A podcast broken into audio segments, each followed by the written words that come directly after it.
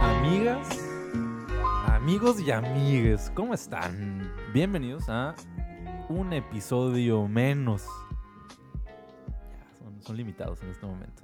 De Según Yo Podcast. Te habla, te locutea Edgar Félix y junto a mí, como cada semana, bendito sea Dios, se encuentra Ya el, ya dije, el "Aquí estoy". doctor. el doctor en la vocación. El doctor en el rumbo que lleva nuestra vida. eh, el señor Iván Vargas. ¿Cómo estás, amigo mío? ¿Y cuál es tu color favorito? Estoy muy triste, güey. Muy bien. Y también. Ah, Oye, pero te bien. tu eh, color ya es que ya, ya es en automático. Sí, en de automático. hecho sí, ¿no? O sea, todos decimos que estamos bien. Siempre cuando saludamos a alguien es como, bien, bien, ¿y tú? Ah, súper bien. Y es Sí. automático. Me Ya ha pasado, ¿eh? Sí, creo que, creo que ya lo hemos platicado. Una vez como que yo nunca, nunca devuelvo la pregunta. O casi nunca. Como que me saludan de que, ¿qué onda? ¿Cómo estás? Digo, en psicología, pues por ahí me... Te dicen Ah, que- como que... qué eh, show, ¿no? Sí, sí, como Ajá, que ya estás como más profundo. Y si una vez sí me tocó como, ¿qué onda? ¿Cómo estás? Y yo, bien, bien. Y me respondieron, "Ah, bien, también, gracias. Es como, no te pregunté. Ajá, No, no, te no pregunté. me interesó. A mí no me interesaba. Pero sí es bien automático. Pero estás mal, Iván, ¿por qué? Pues, no, ya estoy bien. Ah, qué bueno. Ah, mira, mi bipolaridad. Lo que, lo que un ¿no? minuto puede hacer, ¿no? Sí, sí, sí. Un minuto puede cambiar tu vida, es lo que, lo que se dice. Estoy bien, pero mi color favorito es el gris. Ah, entonces no estás tan bien. Mm. ¿Es un color el gris? ¿No es la ausencia de color casi como el negro? ¿El negro es un color? Mm. Te estoy bombardeando de preguntas. Oye, este, estuvimos dos a punto... psicólogos. O sea, yo soy cuasi, ni siquiera cuasi, pues. Modo. Estoy con dos psicólogos. Eh, uy, y ahorita vamos para eso. Pero Ah. solo quiero agregar para nuestra bella audiencia que estuvimos así. Así de ya. No grabar en, No, en- en- güey. en- en años. Sí, les vas a contar, les cuento rápido. ¿Nos contamos rápido? Sí. va, adelante. Y asustamos a nuestra invitada antes de Sí, yo no presentarla. sé Ok, nada de eso eh, tú, tú no lo sabías, ¿verdad? No. Ok, tengo Uy. COVID. Pero Pero, no te he tocado, no te he tocado. Pero Entonces todo en, bien. en- en la prueba le salió así como un poquito COVID. ¿Qué? Ajá. Sí, de que ya te faltan dos días. Eso fue hoy, que, ay, en la poquito. mañana. Ah. No, en el, en, el, en el episodio pasado, de hecho, habíamos eh, hecho el énfasis de que, ok, qué afortunado que estamos aquí porque, pues, este, puede ser que las cosas se pongan más graves. Entonces, este, capaz es la última vez que nos vemos, ¿no? Ay, ¿de Tres días después, ¿En no, de hecho, dos días después, O sea, ya dije nomás. llega de que no le dije nada a Edgar, ¿no? Pero en mi casa mi mamá se puso muy mala, fatal, o sea, le dio una infección en la garganta muy fea, nunca jamás le había dado tan feo, dolor, fiebre todos los días, ¿no? Hasta el cuarto día le dije al, al Edgar, güey, este, este, pues ya estábamos planeando este, este episodio, entonces le dije, oye, eh, pues mi mamá ya se hizo la prueba del COVID porque lleva cuatro días con fiebre. Es como, no mames. Neta, sí. ¿A quién viste? Pues a ti, a no sé quién, y bla, bla. A la madre. Entonces teníamos una incertidumbre. Y, y la prueba del COVID, la que te hacen, no te lo dan en el instante. Dos días después te lo dan. Entonces, pues ya, en, en mi, en mi casa esta semana pasada, tuvimos un encierre total de como si hubiera COVID. Mm. Gracias a Dios, pues sí hay, pero poquito, como dijo Edgar. No, Poquito COVID fue el resultado. no, no, no, salió Negativa. negativa. Ay, No, no, salió negativa, salió como, negativa. Sí, realmente fue una. Pero aquí estamos, aquí estamos, pudimos seguir afortunadamente y qué manera, qué manera de, de continuar, pero de empezar con esta serie de invitados especiales que les dijimos en el, en el último episodio, que fue el primero de la temporada. Wow. Nos acompaña una gran, gran persona, gran amiga, eh, licenciada en psicología. Tal vez alguna maestría, no sabemos. En algún momento puede que, que haya por Se ahí. ve con cara de ya maestra. ¿eh? La psicóloga Citlali González Un aplauso, por favor, aquí en el estudio. Citlali, bienvenida a... Muchas gracias por haberme invitado. Y aquí está. Qué bueno. Sí, sigo, El sigo sí, con tu noticia, o sea, yo me lo estaba creyendo y entonces en mi mente cruzaron muchas, muchas De- cosas entre lo que me estabas diciendo, entre me van a presentar, entre qué es lo que vamos a platicar, entonces Sí, la aplicamos boom mal. de- O sea, como Sí, que Sí, de pusimos la, más emociones, la- o sea. la destanteamos, ¿no? la destanteamos. No, no, no, todo bien. todo Oye, bien. es un gusto, es un gusto No, tenerte gracias, aquí con gracias. nosotros. Ya es algo que, que teníamos pensado desde hace mucho tiempo, pero, pero por fin, Sí. por fin se pudo. Este, Y y, y sin COVID, al parecer. Sin COVID, al, Al parecer, parecer, no sabemos. Es que no se sabe, no se sabe. Pero este, me gustaría iniciar este, este episodio con una pregunta que me parece una pregunta muy importante. Muy importante. Iván, ya se ¿A está quién- a quién- te lo voy a preguntar a ti primero. Ok, dime. ¿Te huelen los pies? ¿Lo notaste? Ah, ¿Se acá, notó? hasta acá, hasta allá yo. No, Ah. aún, aún más importante. Eh, no, la pregunta, es- estaba pensando en estos días a propósito del tema de, de este episodio. Y este, muchas, muchas cosas, muchos momentos de mi vida cruzaron por, por mi cabeza. Pero creo que me gustaría que partiéramos de esta pregunta. Cuando eran pequeños, ¿qué querían ser cuando estuvieran grandes? O sea, cuando éramos más pequeños. Aún, Ah, aún más mucho más pequeños que lo que somos ahorita. Y mira que soy pequeño, ¿eh? Ujú. Mira que soy pequeño. Yo, por ejemplo, tenía como que varias ideas. Entre ellas, el... me encantaba estar en la tierra. O sea, era niña de la tierra. Y soñaba con... sí. Haciendo angelitos así en la tierra. Ah, mugrosa. Sí, sí, o sea, yo soñaba con que en algún momento hiciera un hoyito y me encontrara con algún esqueleto de dinosaurio. Entonces, Uh, para ah, mí era dinosaurio. como... Sí, De un no, humano. Sí, no de humano. Me soñaba con encontrar pruebas de un homicidio no resuelto. ¿Qué? No, no, de Con razón la vecina ya no la volví a ver. Todo tiene sentido. ¿Quién llegó a su Wow, casa? momentos de revelación. Sí. Aquí. Soñabas con No, encontrarte un dinosaurio. Sí, sí, sí. Pero también, o sea, era muy cambiante. Me gustaban muchas cosas y entre ellas, y es algo que a veces platico con, con ciertas personas, era que me gustaría haber trabajado en un banco. ¿Pero por qué? Porque me gustaba tener como los papelitos y sellar. Ah, ok. O sea, entonces yo jugaba a que estaba en un banco, agarraba los papelitos y tenía mi sellito y era así. Y así me la pasaba jugando y firmando. O sea, era mi sueño. Eh, a ver, firmas. de- Ajá, sí, o sea, quién sabe qué eran cheques falsos, no sé, pero yo. pum, pum, Épale. pum, pum, y ya firmaba, ¿no? Esos cheques falsos a Es que la gente Ah. que, que sella, como que. Sentía que lo tenía hacen- poder. Lo hacen con. con Es que Sí. tienes poder. Sí. Ah, ¿no? Sin el sello no hay autorización. Entonces ese cheque no va a llegar a su destino. Sobre Sí, todo el sí. sello doble. Es el que era como el, el original y la copia. Ah. Ta, ta, ta, ta. Ah, no, y una coordinación. hazlo de nuevo. Hazlo de nuevo, vamos, vamos. Todos así en el banco. Ole, ole, ole, ole. Oye, pero es- esa es una perspectiva y realidad. Yo trabajé en un juzgado, o sea, como, como ahí, chalán, y yo pensé, dije, voy a ser abogado, me van a, la juez me va a poner y que resolver este caso y a ver, licenciado, dime.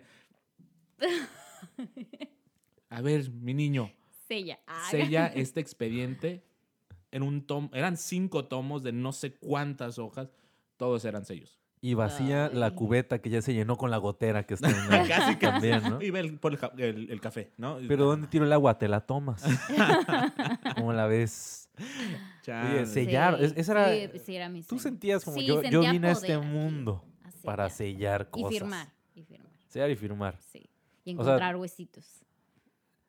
¿En, en De qué- en qué- dinosaurio, de dinosaurio, en de qué- dinosaurio. En qué, en qué oficio, en qué profesión podrías combinar este Eh, eh, sellar, encontrar- firmar y encontrar huesitos? Ah.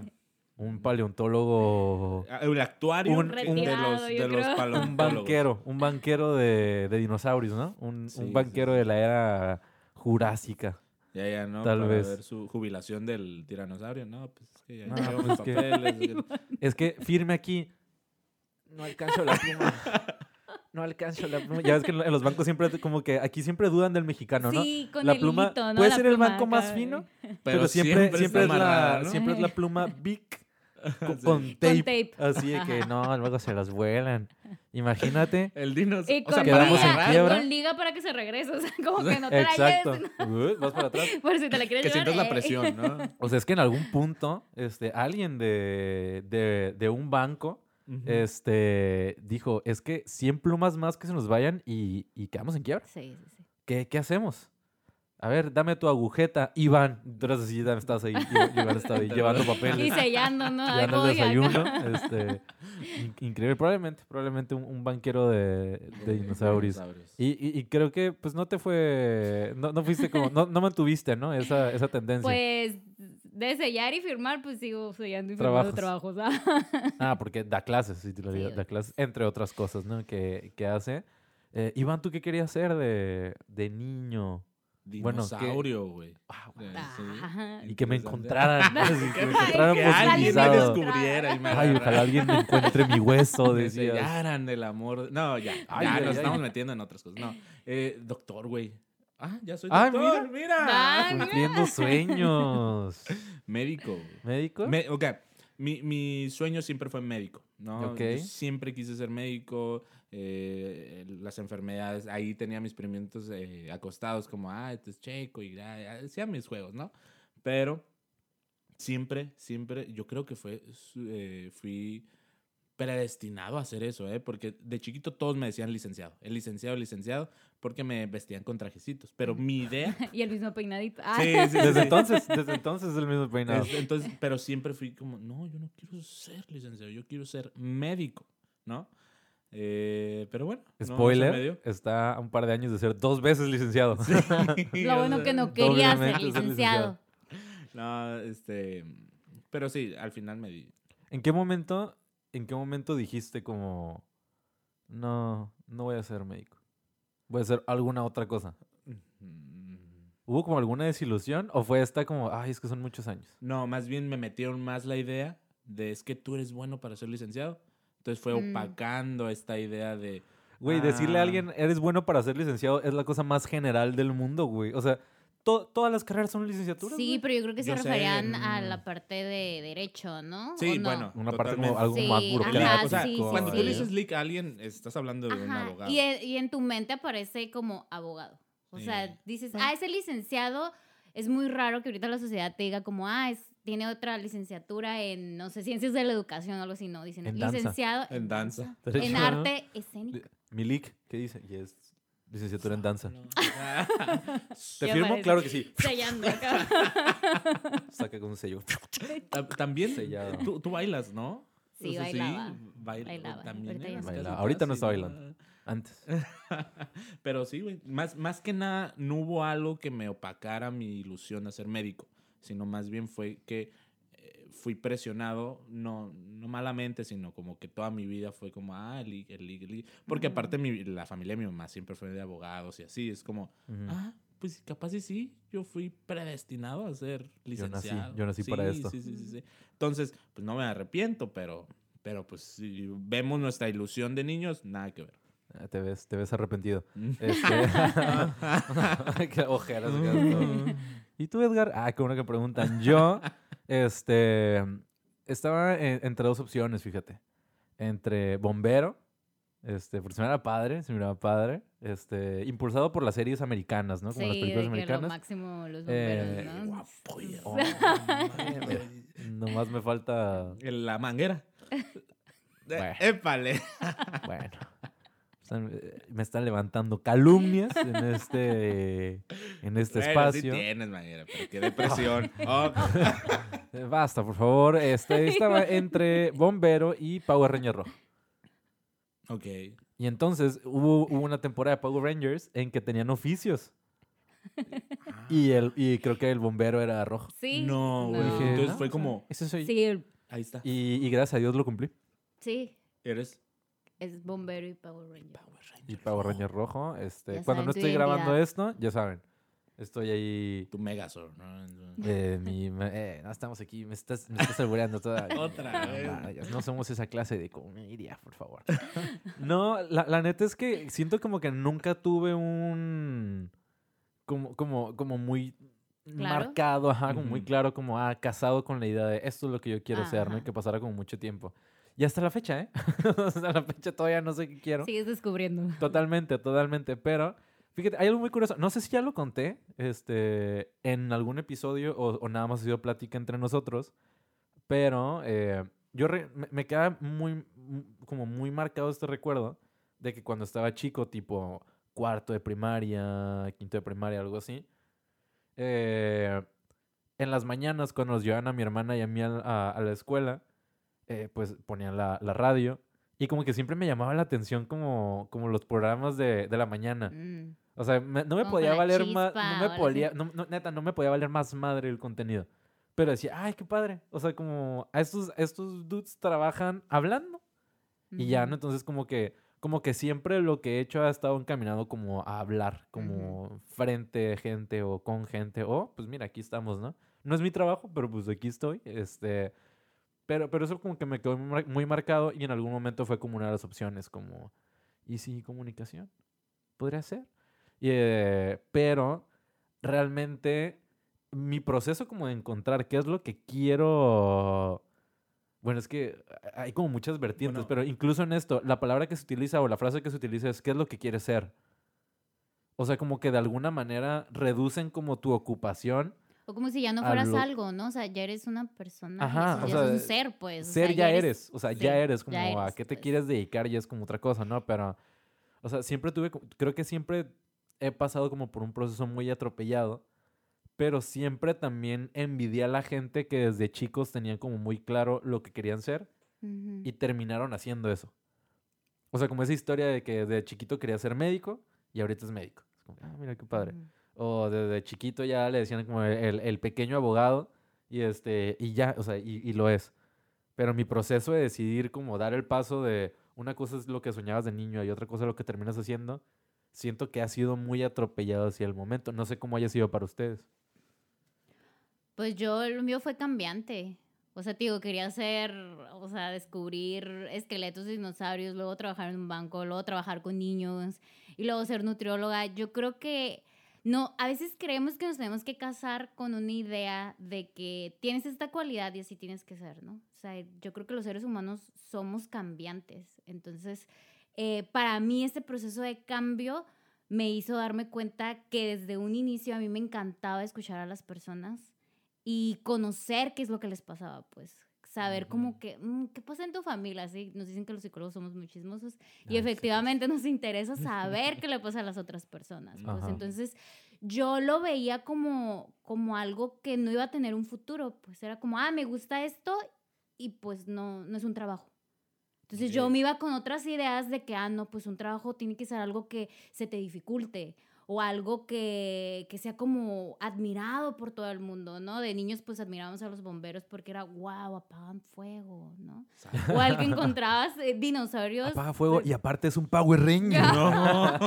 y es el rojo, y es el rojo. Y es el o rojo. sea, No, entonces para mí fue ese proceso, para mí fue un proceso en el cual eh, pues no me tuve que casar con una idea y fui descubriendo lo que realmente me apasiona y lo que soy buena haciendo. Eso es lo ideal, ¿no? Como que mediante va avanzando tu vida, vas descubriendo todo lo que te gusta hacer o lo que eres buena. Pero yo creo que ahorita dijiste algo, mm, pues muy cierto, ¿no? Como que eh, el- llega esta pregunta de decir, a ver, ¿qué quieres ser en la vida? Y te opaca esta parte de, ya soy algo. Sí. Entonces, como que ciertamente entras con esta, con esta pregunta, bloqueas todo esto que estabas construyendo de, desde infancia. Pues puede ser algo fantasioso decir, ah, bueno, quiero, quiero descubrir dinosaurios, ¿no? Tal vez era una tendencia de decir, quiero descubrir lo que todavía no conozco, lo, lo que está externo, lo que está Ujú. enfrente de mí. Pero, pero te llegan con esto y dices, chin, bueno, me están diciendo que entonces ahorita no soy nada. Y Ujú. empieza esta incertidumbre de decir, y presión, ¿no? Total, porque hay muchas personas que sufren demasiado los morros, güey. O sea, a mí yo sí suf- yo sufrí presión en mi casa, pero no fue como muy agresiva, de que, a ver, no, me decide... Me No fue muy, o sea, no siempre me golpeaban para que No siguiera. me obligaron a que fuera abogado acá. No, nu- nunca me dijeron, hey, tienes que estudiar esto. Mm. No, Ok. pero sí me decían, tienes que estudiar algo. Porque el que no estudia, mira, no avanza. Este, entonces... Que ahí chin, hay otro chin, punto chin. también, Sí. ¿eh? O Ajá, sea, ajá. E- e- el, hecho de Siento que, que a final de cuentas nos estamos moviendo en una sociedad como muy reduccionista en el, en el, en cuanto al concepto del ser humano.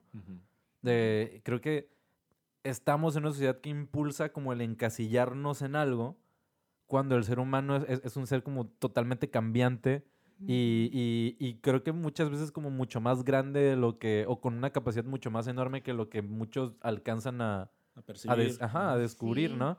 Y, y- y frases como esas, como el hecho de decir, si, si no estudias una carrera, no, no puedes ser exitoso. O no eres alguien, ¿no? Ah, exacto. Inclusive cuando te presentas, dices, y a mí me pasa, ¿no? Cuando he dado talleres es como, soy la psicóloga Citlali, o sea, ¿por qué eh, lo que estudiaste antes de quién eres? O sea, en lugar de decir, Claro. soy Citlali, y pues sí, estudié esto, Ya. ¿no? Te- Pero te, nos pido una van disculpa por la presentación. sí, qué- qué pena. No, pero nos me metiendo. Sí entendí, sí esta, entendí, sí esta idea. nos vas metiendo esta idea, ¿no? Y a mí me Córtale, ha Jerry. tocado que a veces cuando leo reflexiones, eh, hay chicos que me ponen, es que quiero ser alguien importante. Y eso a mí me pega mucho. Yo les escribo, se los juro, les escribo, es que ya eres alguien y ya eres importante, pues. O sea, ¿por qué esperar a tener que estudiar algo para sentirte importante? ¿Te imaginas que le respondiera? Sí, no, no creo. La veo difícil, bueno. amigo. Muy o sea, complicada, sí. carnal. Oye, o sea, Hay parte, en el hotel. O sea, no puedes. parte, parte de lo que haces eh, o, o- o a, o a lo que te dedicas en este momento involucra el, el escuchar Sí. a, a jóvenes en, en esa edad que yo creo que es la edad como más conflictiva en, en- en el proceso vocacional, por así decirlo. Que bueno, también he de adelantar. Yo creo que realmente el proceso vocacional es conflictivo en todo momento de la vida. O sea, como que el proceso vocacional no se, no se reduce a, a tres años de tu vida. O sea, yo creo que puede estar a los 40, puede estar a los 50, aún como con este conflicto. Y no quiere decir que estés mal, pero No. a ti que te toca estar en esa etapa tan crucial en este proceso, ¿qué es lo que, qué es lo que más escuchas como de los, de los jóvenes? Como cuáles son las, las preocupaciones, la- las preocupaciones que, que más se repiten o más constantes, ¿qué es lo que te toca escuchar ahí? Yo creo que lo primero es que tienen que elegir una carrera de ya. ¿no? Es eso, ¿verdad? O sea, de que obviamente no sé qué influye, pero en los mexicanos es así, pues. O sea, desde un inicio tienes que elegir, o sea, estás en tercer semestre, cuarto semestre, tienes que estar ya eligiendo una carrera. Ujú. Entonces, eso, ellos se sienten presionados. Otra es de que no se conocen. O sea, no conocen cuáles son sus habilidades. Yo a veces digo, ok, ¿cuál es tu talento? Y muchos me dicen, es que yo no tengo talento. Ujú. O sea, yo no soy bueno para algo. ¿Se vale ser bueno para dormir? ¿O se vale ser bueno para comer? Y es Sí, es como... súper típico eso, güey, eso es cierto. Ese- Sí, que yo, piensan, yo- ¿no? yo duermo bien. Como que yo duermo bien, ¿no? Sí, sí, sí, sí, sí. Sí, y ya piensan que es un talento, ¿no? Entonces, creo que esa es otra, otra parte de que si no se conocen y no saben para qué son buenos, eh, pocas veces van a encontrar su vocación. Ok. Sí. Ok, y que ahí, que ahí entra algo que, que también se hace eh, importante o interesante en este sentido. Mm, que, que siento que, que estamos como muy en, en este mismo sistema reduccionista, como que creemos, creo yo, según yo, erróneamente, eh, que, que mi vocación parte de mi habilidad. O sea, cuando creo que como en este ambiente escolar en el que te dicen, como ya tienes que elegir carrera, ¿para qué, para qué eres bueno? ¿O para qué soy bueno? Siento que, siento que no depende de eso. Siento que parte del conflicto que tenemos es que hacemos la pregunta equivocada al principio. ¿Y cuál debiera ser la pregunta? Creo que tendrían que enfocarse más a encontrar qué es lo que te apasiona y encontrar como, no, no sé si se acuerdan cuál es el nombre de esta gráfica que tiene como tres circulitos. O bueno, puede tener dos Mm, círculos y, y que que, se unen. uniendo. Interconectados. ¿no? Exacto, tiene un nombre este tipo de gráfica, pero no lo recuerdo. Este, pero creo que valdría la pena como, o sea, partir como el qué es lo que te apasiona, qué es lo que realmente te gusta y para qué pudieras tener una aptitud, o sea, para qué Ujú. pudieras ser bueno. O sea, no reducirlo a solo para que eres bueno y ya. Porque en, en mi proceso fue, fue eso, Ujú. que llegó quinto semestre y ya todo el mundo estaba como aplicando examen y demás y yo estaba valiendo madre y no sabía qué hacer. Y mi pregunta era, pues ¿para qué soy bueno? Y decía, para matemáticas. En la escuela las matemáticas se me daban muy bien. muy bien. Física, álgebra, todo ese trip. Y neta sí me, me entretenía. O sea, pero como hacer un, un- un- una sopa de letras, boludo. Así era como, ah, mira qué padre. Y por la presión de los tiempos, eh, pues terminé aplicando examen para estudiar una ingeniería. En, entro y yo creo que nunca me había sentido tan infeliz en mi vida, sin exagerar como ese semestre y Sí. cacho que estuve en esa carrera. O sea, pero eh, casi, casi tintes así como de depresión. Porque era como a mí se me bajoneaba la energía de que al- a- a- neta no, más bajo no podría estar cuando tenía que ir a la escuela. Sufría. Una cosa es que te dé hueva ir a la escuela. Sí. Lo mío era así, neta, sufría cuando iba a la escuela. Iba deprimido. No, desde que llegaba, lo único que quería que ya se acabara el día. Y, y cuando salía era como que, puff, ya en ese momento, ah, huevo. Pero no disfrutaba nada, nada Mm. estar ahí. Este, y eso me llevó a la decisión como más, más... Yo, una de las decisiones más difíciles de mi vida, que era como plantarme frente a mis padres y decirles que gracias por el dinero que han tirado. Mm, Pero no es lo que yo quiero. Bueno, no tirado, No porque tirado aprendí, porque, aprendí ajá, muchas Ahí cosas. en ese- descubriste que eso no era, pues. Este, pero dar ese paso, o sea, como que no se trata nada más de para qué eres bueno, sino qué es, lo, qué es lo que te apasiona. Y me di cuenta que mi pasión sí se entrelazaba con una de mis eh, habilidades, pero no era algo que académicamente estaba como reconocido. Ujú. O sea, como, como el éxito académico está relacionado con el ámbito lógico matemático, ¿no? Ujú. Y, y yo no veía que, o sea, parte de, de lo que me apasiona y para lo que soy bueno es, pues soy bueno para hablar y soy bueno para, para hablar con gente. O sea, Ujú. puedo llegar con alguien que no conozco y, hey, ¿qué onda? ¿Cómo estás? Pero, pero no es algo que analizamos en ese momento. Es algo que no tiene peso en ocasiones, ¿no? O sea, es como... Yo ahorita lo estoy viendo también con mis alumnos que estábamos hablando sobre las diferentes inteligencias, pues, o sea, y les digo que en mis tiempos, o sea, la inteligencia dos única años. era la lógico-matemático. Entonces, si tú eras Claro. súper bueno hablando y súper buen líder, o sea, de que podías, ah, tenías tu grupito de compañeros y los podías hacer que trajeran cosas, etcétera, si los organizabas, no era como una Traigan habilidad, cosas. o sea, o tampoco Tráeme era como un interés, papá. era como de, ah, es- este niño habla un chorro y qué enfadoso, ¿no? Ajá. Cuando realmente, si desde pequeños nos van enseñando esta parte de que, ok, a lo mejor sí no tienes el interés o no eres hábil en las matemáticas, porque son dos cosas y dos conceptos bien importantes para encontrar la vocación. Uno, te puede interesar algo, pero a lo mejor no eres hábil, Ok. ¿sí? claro. O puedes ser hábil en algo, pero no te interesa realmente, ¿no? Entonces, yo El creo ejemplo que... este de, a mí me encanta la música, pero soy Ajá. malísimo Pero para soy cantar. Sí, malo, sí, a mí sí, me sí. encanta cantar, pero canto bien feo. O sea, y son cosas que puedes trabajar, o sea, podrías mejorar, pero, pero hay veces que dices, híjole, o sea, ya, de Sí. plano no la vas a armar. O sea, no, no tienes ese registro. Ajá. Sí, y yo tenía un alumno que era súper bueno para las matemáticas. O sea, un- todos sus compañeros le decían, pero ¿por qué no estudias algo que esté relacionado con las matemáticas? Pero a él le apasiona la música. Ujú. Entonces él dijo, no, o sea, sí, soy hábil, me gusta, pero lo que más me apasiona es la música. Yo siento que ahí tienes que como en- encontrar ese chip o este detonante que puedes distribuir a todas tus virtudes o a todo tu ingenio para, para, para desarrollar tu vida, ¿no? Por Sí. ejemplo, o sea, podemos ver que las matemáticas, bueno, un adolescente dice, no, matemáticas y música, ¿cómo? ¿No? Matemáticas para ingeniería, matemáticas para físico, ¿no? Pero hoy en día se pueden ver de que las matemáticas puedes involucrar totalmente en, en algo de musical, ¿no? Ujú. Pero ciertamente yo apoyo esta idea de que, de que sí es cierto, ¿no? O sea, tienes que eh, ver que hay algo que te guste, que te apasione y también ver que, que hay virtudes. Pero creo que todo el proceso que para que tú encuentres eso, yo creo que no hemos tenido la suficientemente educación, o sea, Ujú. c- como para, para, para que en la adolescencia o, con nuestro sistema que nos eh, como avienta este proceso de que a, los, a la edad de 18 tienes que ya decidir a qué te vas a dedicar toda tu vida, como que de los 15 a los 18 no estás trabajando o la escuela no está trabajando en tu persona para que tú empieces este caminar de en busca de mi vocación. Sí, y al final, o sea, te vas a sentir dudoso, pues. O sea, es algo que yo también digo. Vas a tener dudas.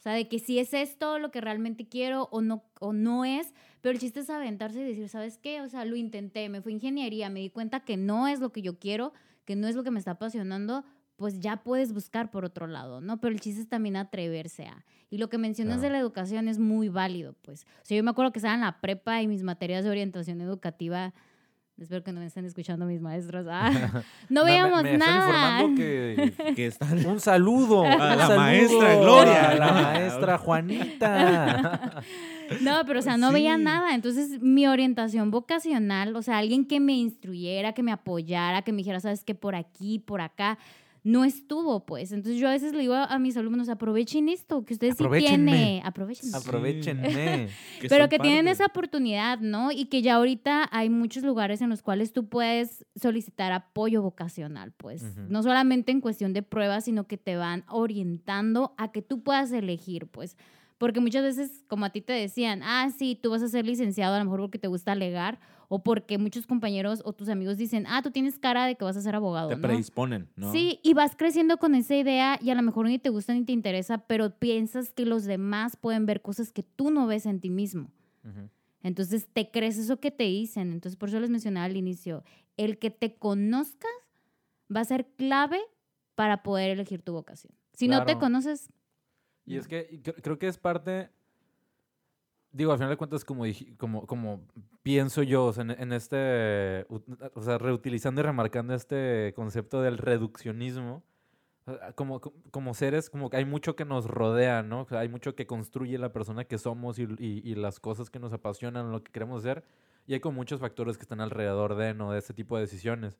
Tú lo mencionabas como algo más concreto que termina siendo la edad en la que nos dicen eh, tienes que definir.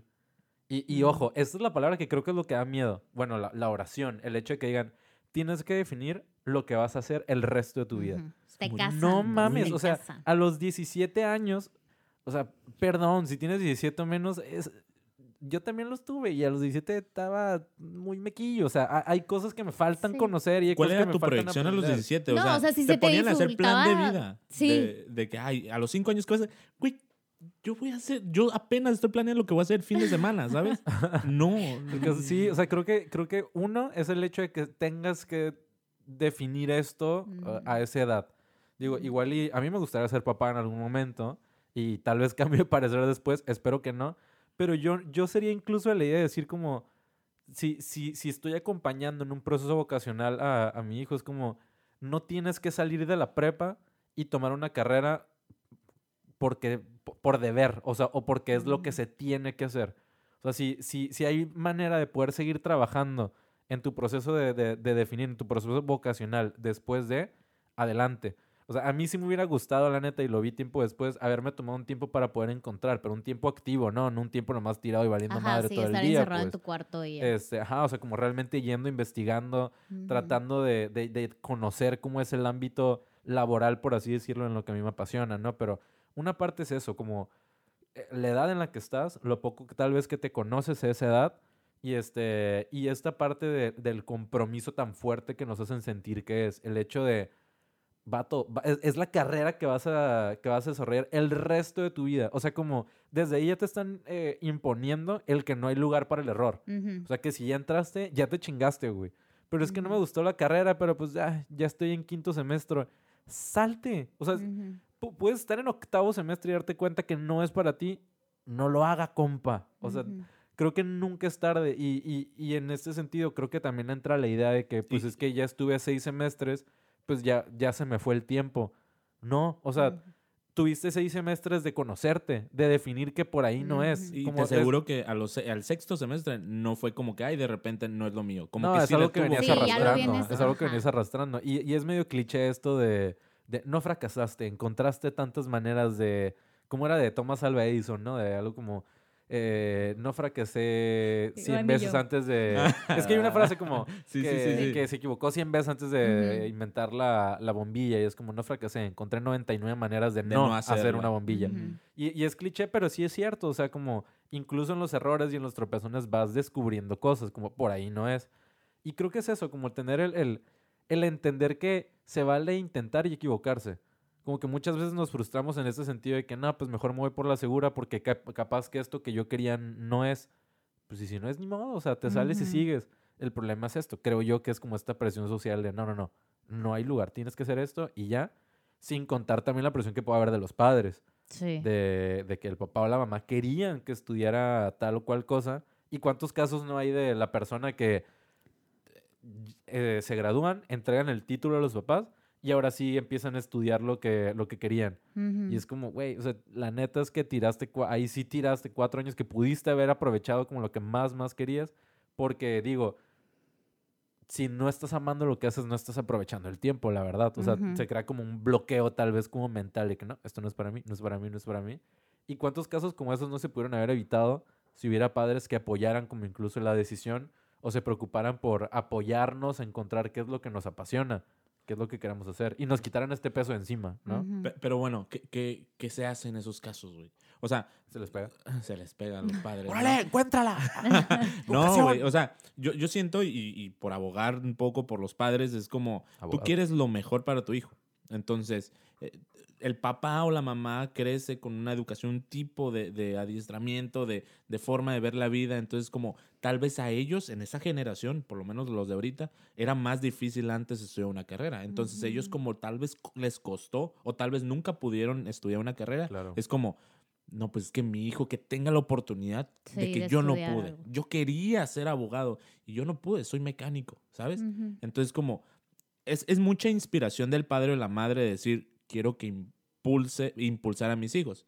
Digo, cae en esta cuestión de que, güey, pues no es tu vida ya, es la vida de tu hijo. Pero entonces, ¿cómo hacerle? O sea, ¿qué, qué tendría que ser o qué tendría que pasar en, en- en la vida del adolescente como para decir, es lo ideal?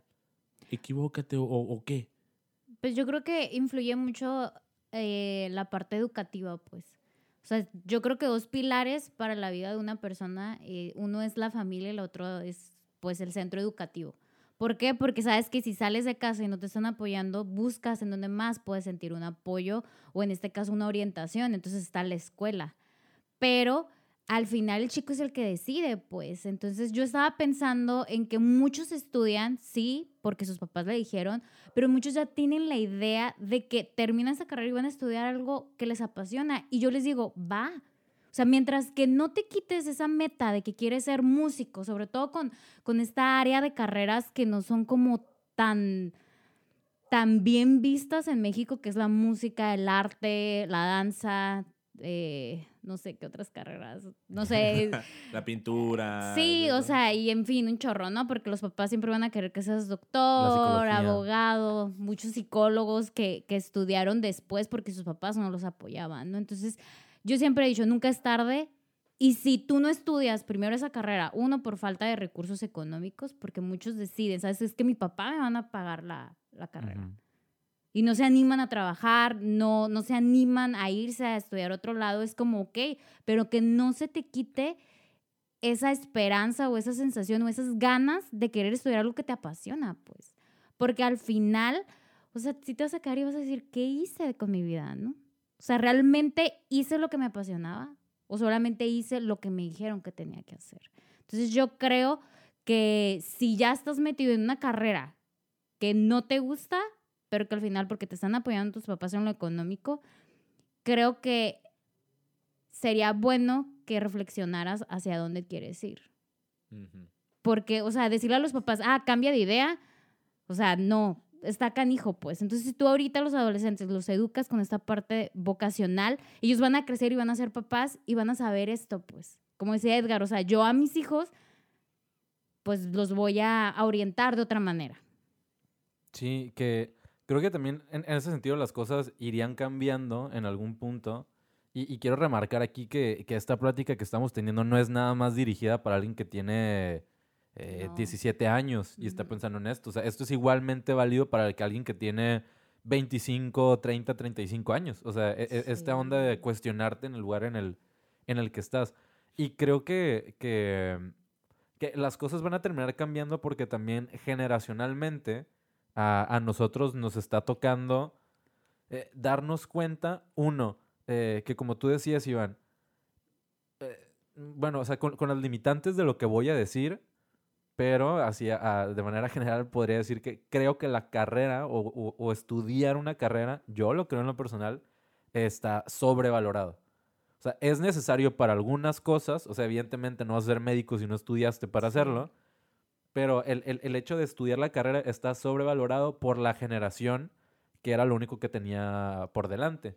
O O sea, para, para los padres de esta generación actual, que somos nosotros, por ejemplo, e- es una medalla como, como padre, como un hito de- del padre. El del padre decir como, eh, yo, yo ya le di una Esto, carrera, sí, ¿no? Sí, sí, sí. Este, Es un orgullo total. Claro, o sea, por, por, por lo complicado que era antes. Y, real- y realmente ahorita es, pues, yo sé que estadísticamente hay una, hay una gran parte de la población que tal vez no pueda acceder, pero si te pones a ver, realmente no es tan complicado poder acercarte a, a- a- a tener algún tipo de estudio como, como profesional, ¿no?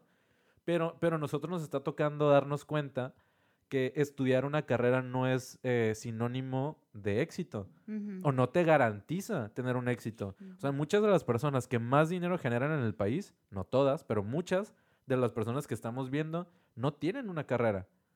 O sea, te toca ver la gente que se está, eh, todo lo que nos toca ver con influencers, lo que nos toca ver con gente que esté tal vez en YouTube o que tienen un millón de seguidores en Instagram y demás, están generando una cantidad de dinero que gente con, con maestrías y doctorados no te generan en, en cinco años, güey.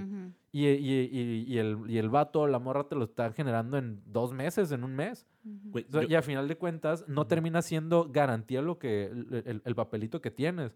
Gente que las perso- algunas de las personas que más dinero tienen en el mundo no tienen una carrera. Y sí, yo sé que son casos excepcionales. en- o sea, no podríamos todo mundo como, como aspirar a eso, pero a nosotros como generación nos toca entender este pedo de, ok, o sea, la carrera no es, no es lo que creíamos antes que, Sí. que era, ¿no? O sea, como, como, como en, en- en ese sentido. Como la profesión en sí, ¿no? O sea, mientras que Exacto. hagas lo que te guste o lo que te apasione, puedes generar también dinero. Y es que yo creo que eso, yo creo que, yo creo que la pasión, eh, y puede estar medio romántico lo que digo, pero yo creo que realmente la pasión es la que realmente puede atraer la que dinero. mueve, pues. porque eh, yo recuerdo, o sea, ah, yo estudié psicología, entonces, eh, claro, o sea, a mí, a también me tocó, este, si hay algún estudiante de psicología o algún psicólogo, tú sabes que a mí también me tocó esa, esa charla de, ¿y de qué vas a vivir? Ajá. ¿No? Este, estudiando psicología. Y recuerdo que en ese momento lo que pensaba era como, ok, eh, al menos aquí donde estamos, no sé a nivel nacional o, o mundial, porque nos ven, nos ven en otras partes del mundo, este... eh, España, España. y- Una vez nos miraron. Ich liebe dich. Eh, mira, En Ah. Alemania también nos miran. Eh. A- a- al menos aquí, a, de- de, eh, a nivel local, psicología son las carreras como con mayor eh, Popularidad. popularidad. O sea, como ah, somos un chingo. Mm. Entonces decía como, ¿de qué vas a vivir el, el hecho de que, no sé, güey, cada generación, al menos de la universidad en, en- en la que nosotros estudiamos, eh, la Sí. Universidad Autónoma de California, este, en mi generación salieron creo que 120 psicólogos, algo así. Y decías, madres, o sea, en el ámbito la- eh, eh, profesional, ¿dónde metes a 120 personas al semestre, güey? Ujú. eh, para poder hacer eso. Y, y repito, tal vez es medio romántico este asunto, pero recuerdo que lo que vino a mi mente es como, pues es que sí puede haber 120, sí puede haber 150, sí puede haber 1000, pero ninguno soy yo. O sea, ninguno de esos soy yo y yo sé que yo tengo cosas para ofrecer que las otras personas no tienen. Ujú. Y, este, y en este sentido, mi personalidad o, o- o mi ser, mi, mi esencia, se puede imprimir de una manera distinta a los demás. O sea, no tengo que seguir un camino trazado de, ¿eres psicólogo? Ah, ¿das terapia? No, güey. O sea, soy, soy psicólogo, pero no me llamó la atención esto de, de dar terapia. O sea, no es para mí. Lo respeto mucho, pero no es para mí. Este, entonces, creo que también va por esta línea, como el entender como, como, como mi pasión, o, o- o cuando la gente se apasiona por algo realmente, no importa que haya miles este, haciendo lo mismo que esa persona, la gente tiende a orbitar hacia personas que realmente emanan pasión por lo que están haciendo. Sí. No es lo mismo ese profe que, que te da clases que dices, este vato o esta morra nomás viene por el salario, güey. O sea, y se ve pobre, o sea, pero se ve que lo necesita, si no, no estaría sufre, aquí. ¿no? Dando Sí, o sea, es como no estaría aquí, se nota que no lo estaría aguantando porque ama. Ay, Dios mío. Y por el otro lado tienes a, a ese profesor o esa profesora que son, y dispense usted, este, ama, eh, hermosa, hermosa ama de casa, este, porque según yo podcast es un podcast familiar. Ah, muy bien. Eh, el, no te he dicho, pero el trigésimo noveno podcast favorito de la familia mexicana. Sí, caímos bastante de la Güey, semana pasada. Ahí va. 19 años, no, Ah, 19 19 lugares, lugares Caímos, más. güey. Caímos, pero mira, ahí vamos, ¿no? Ahí vamos. Con pasión. Ahí lo llevamos con la pasión. Lo están haciendo con pasión. Este, Oye, sí, sí se ve muy claro eso, güey. O sea, imagínate, eh, hablando de esto de, de las personas que se dedican y que no les gusta lo que se dedican, son contadas las personas, hablando en el ámbito, por ejemplo, que todos pasamos ya de la escuela, que viste al docente, a tu maestro, que disfrutaba lo que hacía. O sea, por lo menos primaria y secundaria. De que eran contados los que decías, ah, este le encanta o se ve que está disfrutando todo lo que está haciendo y por mí, para enseñarme siempre veías, el más típico era el, que, el de historia, el de que, mm, ¿no? Aburridísimo. O el de civismo. un o- saludo a. Cierto. que de hecho, o sea, o sea, el de civismo, el de tutorías, el de orientación, que eran como lo más importante para, para, para darle a tu vocación, eran como los que más, mm, ¿no? Eran contados. Entonces, desde ahí empieza todo. Sin un, si la generación no se dedica a, a- a cosas que te apasionen, que te gusten y que sabes implementar, pues entonces estás instruyendo a generaciones que no van a poder decir tan fácil. Ujú. Ahorita tocaste un punto bien importante, Edgar. Así lo tocaste, efectivamente. Ya se activó ese, to- ese toque, ¿no? Eh, a, la, a a la perspectiva que estás tomando, güey, eh, la presión social siempre se enfoca en esto que te dedicas, en cuánto dinero Sí. quieres ganar. O sea, porque lo decías. No, no, no. No se enfoca en cuánto dinero quieres ganar. En cuánto ganas. No cuánto quieres. Ah, porque querer. Ah, pues, bueno, ver bueno, sí, tú, chingo, tú ¿no? siempre quieres, ¿no? Pero, pero por ejemplo... no, y eh, aparte porque tú puedes querer ganar poco. O sea, puedes, como con esto vivo. O sea, no necesito más. Bueno, ajá. Bueno, Pero sí, es no, como- no creo que muchas personas digan, ah, con esto, o sea, Güey, un chingo de gente dice, con esto tengo. Sí. Cuando se les... Totalmente. Güey, a esas personas cuando se les da abre la oportunidad de poder tener más, yo siento que siempre van a querer. No, no a todos, güey. Ajá, Porque no hay muchos que puedes ganar más, pero te hace dar más chinga. Ay, no, O, yo o no vas a trabajar, Ah, no, o no, no, vas a en hacer el- algo que mismo rol, tanto te en el apasiona, mismo rol. pues. En el mismo rol, o sea, ok, eres profesor, puedes dar estas clases, Bueno, te o vas sea- a dar más clases, voy a ganar más a huevo. No. Yo No, siento que yo sí, creo que yo siento que sí. Mientras que más le das a, a- la Mira, persona, yo no, no solo siento que no, yo sé que no porque a mí me tocó vivir eso. ¿te quieres pegar otra vez un tiro? Meh, ya Ah, la ok. vez pasada perdiste. No. pero eso no es cierto, güey. O sea, en un sentido utópico, si haces exactamente lo mismo, ¿qué quieres ganar? ¿Dos o tres? Pues evidentemente tres. Sí, ¿Voy a hacer sí, lo sí, mismo? Sí, o sea, eso es obvio, güey, eso es Sí, lógico. yo sé. Pero en la vida real no es así. O sea, en la vida Ujú. real es lo que tú dices y que es lo que a mí me tocó. Estaba dando clases. La neta es que sí me gustaba, pero yo sabía que no era mi pasión. O sea, no me apasionaba estar ahí. Y a mí me ofrecieron dar más clases. O sea, me ofrecieron dar más materias. Y, Y yo no solo, no solo rechacé. O sea, yo iba a ganar más dinero. Y, y, y la neta, en el, en el, de la manera en la que estaba dando clases, la neta estaba co- súper concha, güey. O sea, porque iba, tú sabes, o sea, ni siquiera iba tanto tiempo y ganaba bien, ganaba muy bien, ganaba mejor que otras personas que se metían una chinga mucho más tiempo. Pero no me apasionaba. No solo no acepté tomar más horas, dejé las que ya tenía y a ver cómo lo hacía después. Pero, pero no se trata de, ¿quieres ganar más? Claro que sí. Y no siempre que se abre una puerta, la gente quiere. Pero esto también puede pasar en cualquier otro ámbito. O sea, si no te apasiona lo que estás haciendo, vas a decir, con esto tengo. No necesito más. Y hay mucha gente allá afuera que por situaciones sociales, por, por la manera en la que está estructurado eh, eh, la sociedad en la que estamos, o incluso el sistema económico capitalista, hay gente que dice, yo con esto tengo, no necesito más. Y hay muchísimo. Yo creo que hay más gente de la que creemos.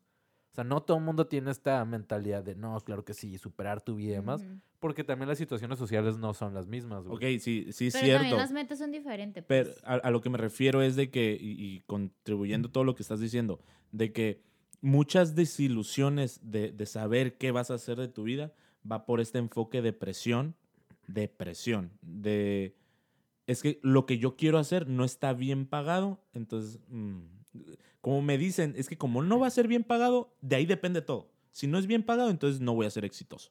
Entonces, si no soy exitoso, Ok. entonces, bueno, ya, pues me voy por otra vía. Como esto que dices, de, de psicólogo, ¿no? De que, ay, ¿de qué vas a vivir? Ah, entonces el principal enfoque es, tú estás diciendo que yo no voy a ser exitoso porque los psicólogos aparentemente ganan poco. Entonces ahí estoy fracasando.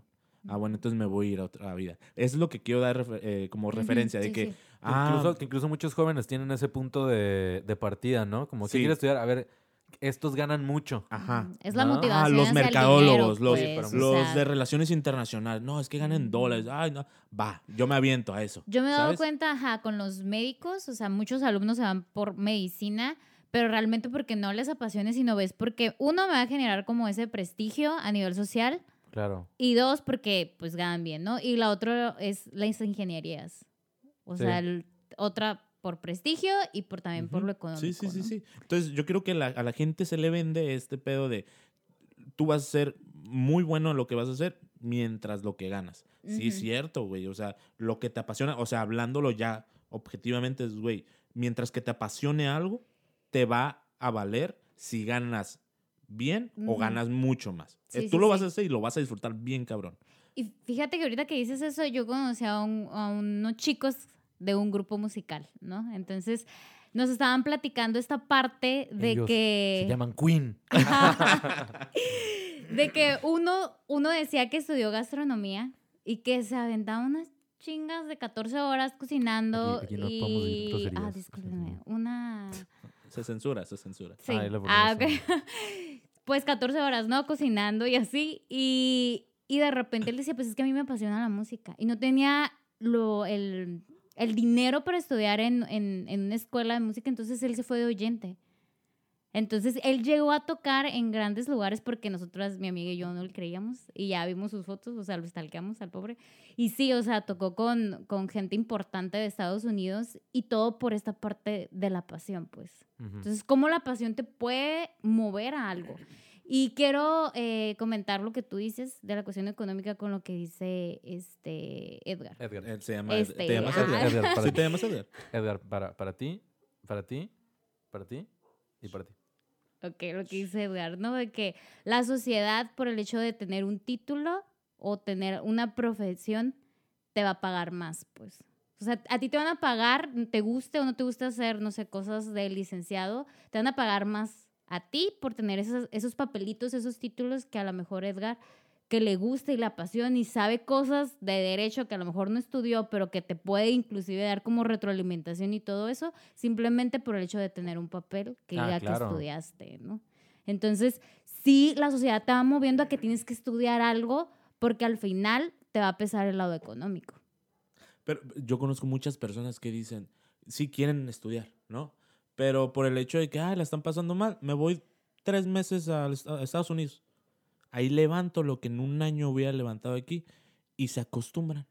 Entonces dicen, Ujú. ah, mira, en tres meses levanto lo que un año, entonces pues me voy otros tres meses y así me voy. Tengo muchos, Sí. muchos conocidos que se van. Y al final ya pasaron cuatro años y ya no estudiaron lo que querían estudiar o dedicarse a lo que eh, qui- quisieron estudiar porque empezaron a generar. Y en ese El dinero se transcurso... puso, ¿no? Como- Y en Sí. este transcurso, ah, me hice novio, ah, tuve un hijo, ah, entonces ya empiezas a agarrar muchas responsabilidades que dices, ok, ya no necesito este dinero porque mira, ya soy encargado de una yarda o de algo, Pero ya no tienes el tiempo para dedicarte a lo que realmente Sí, pero ahí influye mucho el plan de vida que habías dicho que no te gustaba. O que no les... Aunque no le prestes tanta atención, pues. O sea, si no tienes claro, o sea, el plan de vida no es tampoco para que te cases con ese plan de vida. Si no tienes metas que a lo mejor en ese momento no se pueden cumplir, pero tú ya tienes eh, expectativas que a veces no son buenas, pero a veces son buenas de algo que quieres a futuro. Entonces, si te vas para sacar una deuda, pero tú tienes claro hacia dónde te quieres ir, dices, pues ni modo, o sea, ya pagué la deuda, sigo, ¿no? Pero a esas personas siento que caen en eso de seguir trabajando y ya no estudiaron lo que querían estudiar porque les faltó un plan de Y vida. te gusta el muy dinero. firme. El, el dinero fácil te gusta, no, no te gusta esperar. Porque sabes que si tú vas a ser psicólogo y quieres ser el mejor psicólogo porque Sí, lo pues disfrutas, no, sabes que al final el dinero va a ser el- el- lo secundario, pues. Tú vas a llegar a ganar muy bien. sí. Pero como no es, o sea, es una proyección de 10 años y la gente, por lo menos ahorita lo que Lo se quiere conoce, momentáneo. no Digo, conoce rápido, una proyección de 10 años, como, nah, esto es más fácil. Sí, que digo, en ese sentido, a menos que haya una situación que los obligue a quedarse, este, o como de, de- de fuerza mayor, pues digo, tal vez sí terminaron encontrando una pasión, Al final. el dinero. O sea, si, si, si te quedaste porque generabas dinero y eso era lo que te gustaba hacer, o sea, terminó ganando la pasión que le generaba el tengo dinero a, a esta otra opción de, de, eh, soy músico o, o- o soy Es cualquier que yo otra no lo cosa. podría llamar pasión. Llevaría es más motiva- o motivación, pues una No, motivación Yo siento que el- es una monetaria, pero no pasión. Yo no le llamaría pasión.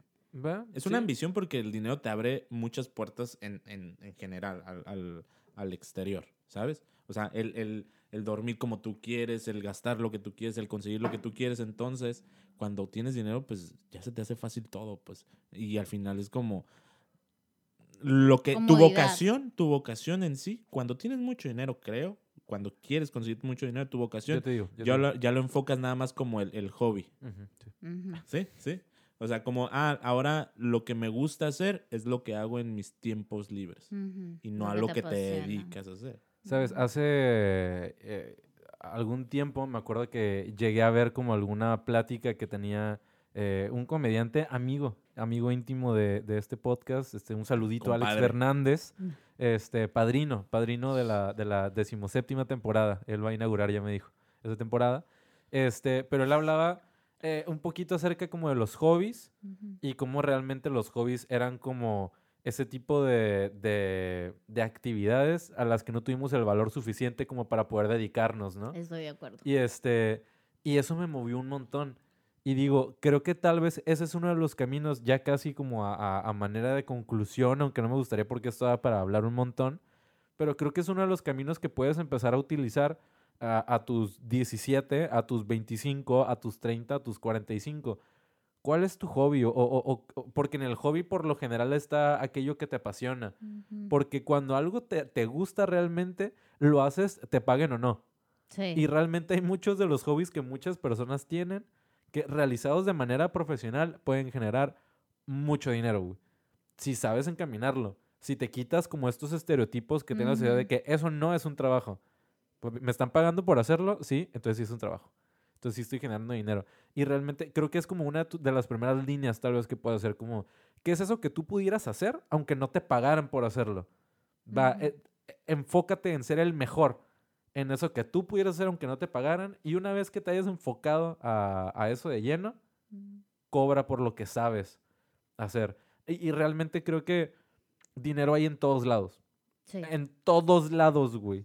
Este, simple, ahí, ahí, ahí no. eh, te adelanto. casi todo, spoiler, casi spoiler, aquí tampoco. Aquí tampoco hay. Este, y aquí, en, en Según Yo, tampoco. En Según Yo Ah, hay todavía. excepciones de la vida, pues. Sí, este, pero bueno.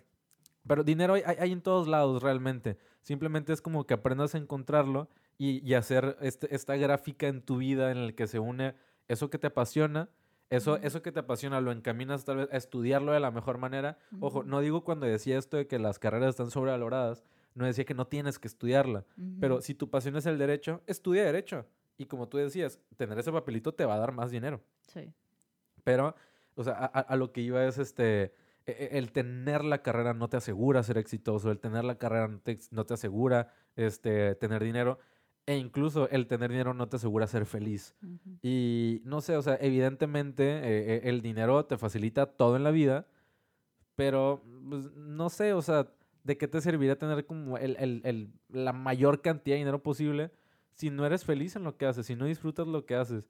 Y para mí una, una, una visión como del éxito en ese sentido es que si tú te das cuenta, eh, el top 3 de gente con más dinero en el mundo, no sé este, si la producción nos puede decir, no tenemos producción, qué triste, Eh, aún, Pero aún. pu- puede, puede salir la Este, estadística. Pero aquí está apareciendo En pantalla. en pantalla la cantidad de dinero que tiene actualmente no Jeff los Bezos. ceros.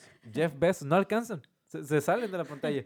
La cantidad de ceros que, la cantidad de dinero que tiene Jeff Bezos. Él, él tiene dinero para no mover un perro dedo el, el resto de su vida. Ni él, ni sus hijos, ni sus nietos, ni sus bisnietos. Y aún así el tipo sigue trabajando. Porque te puedo asegurar que a esos güey les gusta lo que está haciendo. Sí, sí. Este, y yo creo que esa es la diferencia, pues, como cuando realmente estás disfrutando lo que haces, la cantidad de dinero que hay en el, en el banco no siempre es como la, la que determina como, como tu caminar. Y para mí sería eso, como, o, o yo concluiría diciendo como el, el hecho de identifica qué es lo que te apasiona, o sea, que, con qué sientes, y lo mencionaba con ustedes antes de empezar, o sea, qué es lo que te provoca sen- sentir como esas cosquillitas en el estómago cuando vas a hacer y, este, y, y, y, y dónde realmente te sientes vivo y ve de qué manera puedes generar dinero con eso que a ti te gusta hacer. Porque digo, sin dinero, no baila el perro. Y, y no hay nada mejor que un perro bailando. Aquí está apareciendo un perro bailando. Ay, qué bonito. Escúchalo, escúchalo. Ay, qué bonito el perro. Ahí, ahí, ahí, ahí, ahí le va un billete. Eh, Para que baile. Otro billete. Eh, vale. Con dinero baila el perro. Ahí está. Pero sí, creo que es eso. O sea, como, como rea- y, y también creo que eso es lo más importante de todo. No tenerle miedo a, a equivocarte. O sea, eh, eh, cu- ¿cuál es la palabra? Como no es cotizar, sino saber que te vas a equivocar.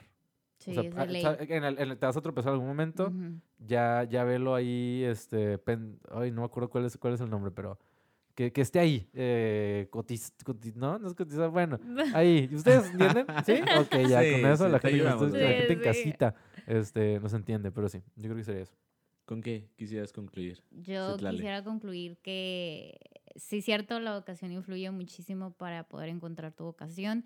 Que no tengan miedo a, a conocerse y atreverse a, a descubrir qué es lo que realmente les apasiona, ¿no? Y como dice Edgar, sí se siente, o sea, cuando tú estás haciendo algo que te apasiona, se siente. No hay manera de cómo explicarlo, pero la demás gente te puede decir, ¿sabes qué? Veo que te apasiona. Y yo a veces les digo a las personas que identifico que hacen lo que les apasiona, que hasta hay un brillo en sus ojos. O sea, cuando tú los escuchas hablar de algo que les apasiona, existe ese brillo como cuando estás enamorado de alguien. Así está tus ojos al momento que hablas de algo que te gusta y que dices, me desvivo por esto, ¿no? Entonces, presten atención, escúchense, vean y analicen para lo que son buenos, lo que les apasiona y sobre todo también lo que les interesa. Wow. Eh, ay. Casi siempre yo soy el romántico y en este momento me ganaron, pero creo que en este momento quiero ser o pretendo ser realista, güey. Ah, nos dijo... Sí. Ajá. No, no, no. Yo creo que el enfoque realista ante, ante la adversidad que se nos presenta eh, también es importante, güey. O sea, yo entiendo la realidad de muchas personas y digo, güey, por más que quieras hacer algo, hay veces que en tu vida o la circunstancia en la que estás pasando se te hace bien difícil tal vez no imposible, pero bien difícil.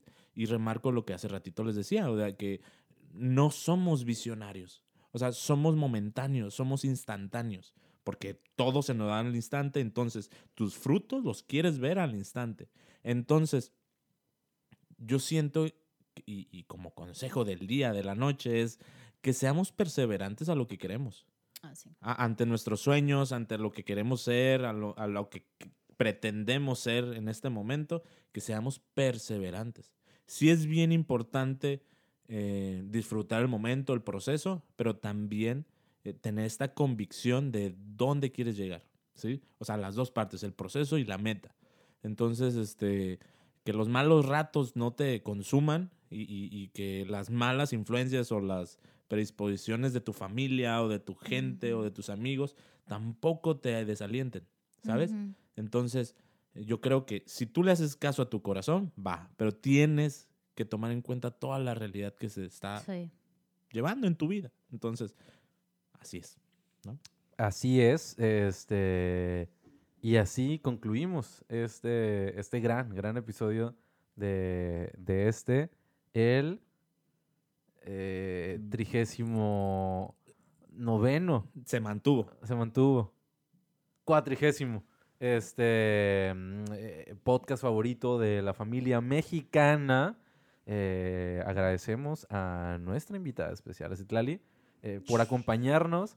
Y, y realmente creo que, creo que era, era un, un- un tema que tenía que ser eh, compartido con ella Abordado. porque así como ella decía que cuando alguien ama lo que hace y le apasiona lo que hace, le brillan hasta los ojos cuando, cuando habla de o, o cuando se dedica a eso. Bueno, tú eres una persona que cuando, cuando hablas de esto, de la vocación de encontrar como tu razón de ser, siempre te brillan los ojos. Ujú. Entonces, de verdad, para, para nosotros es un placer que, que hayas podido compartir esto, esto con nosotros. Chequen, chequen. Si no nos estás viendo en YouTube, te recordamos que estamos en YouTube y ahí puedes ver los ojos de Citlali brillar. Ahí estamos, ahí está, si- eh, si quieres verla más, YouTube. síguela, síguela. Este, ¿dónde te podemos encontrar? En tus redes sociales, en, en Instagram, por ejemplo. Sí, sí, sí. ¿Cómo? ¿Cómo? Como Citlali. Ah, Ahí es- bueno, aquí está apareciendo el Instagram. de 3 millones de Citlali. Citlali.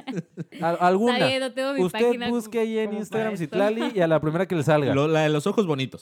Ahí. Sí, a la primera que te salga en Instagram, eh, mándale mensaje y ponle te escuché en Según Yo Podcast. Citlali. Probablemente no vaya a ser ella, pero tú ponle. Pero Y va a estás decir, "Ay, promocionándolo, sí, ¿no? Sí, es promoción, mira. ¿Qué Marketing. según yo podcast? Es- Ah, es mi carrera, sí, o sea, mi carrera dijeron mi nombre, ¿eh? salí yo. Ah. Bueno, aquí, aquí están encontrando su, su Instagram si, si quieren seguirla, si quieren preguntar, si quieren incluso cita, ¿no? ¿También es terapia o, o no? Eh, ahorita ya voy a empezar. Ah, entonces ya, ya se va a pronto. empezar, ya se va a empezar. Sí, ya es un nuevo proyecto, entonces pronto ahí me tendrán en, redes sociales para dar. Y también, este, hablando de redes sociales, nos puedes seguir en nuestras redes sociales. Nos puedes encontrar en Facebook, Instagram, Twitter, Tinder, Bumble. Eh, en- estamos también Metroflog. en Metroflog, en High Five. No te olvides de darle eh, like y seguirnos en, en Tumblr. Y Compartimos este, fotos de eh, luces de bengala con frases este, sobre desamor. Y Bueno, que se suscriben también. todas a, eran, todas eran así, ¿no? a- Y- a OnlyFans, güey. Y a OnlyFans también, este, cada vez se pone más candente. Tenemos invitado especial. La temperatura, la temperatura disminuye en el ambiente, pero en OnlyFans, mira, está aumentando. y también te recordamos que si estás escuchando esto, nos puedes eh, ver en el- nuestro canal de YouTube, según yo podcast, ahí está muy facilito. Y si lo viendo en YouTube y, en algún momento no puedes verlo, pues también ahí está Spotify y Apple Podcast, que es totalmente gratis, ¿eh? No quieren decir, yo pago. Yo pago para que ustedes escuchen gratis. Ahí pueden acceder. gran, Ah, soy un tipazo. No, Amo lo que hago. Amo lo que hago, pasión. Iván Vargas. Tiene feria. Pero- Tiene Pero hablando de cosas que amo, déjame te cuento y tal. Y pocas cosas. Pocas cosas amo tanto en la vida como una buena charla con un amigo, como una buena taza de café para iniciar la mañana, como una plática por la playa viendo un hermoso atardecer. Pocas cosas amo tanto como esas, pero si hay algo que me gusta más, si hay algo que a mí me llena de energía, si hay algo que a mí me carga y me motiva a seguir todos los días de mi vida es escuchar al final de un episodio la frase mató. Y, vas a más, más al autor. y el autor de su frase. Solo hay una manera de ser feliz en la vida. Y es dedicarte a lo que más te gusta. Alejandro fan. Dije, Alejandro, coma, soy tu fan. Toma dos. dije, man, Bye amigos. Dijiste, "Fa".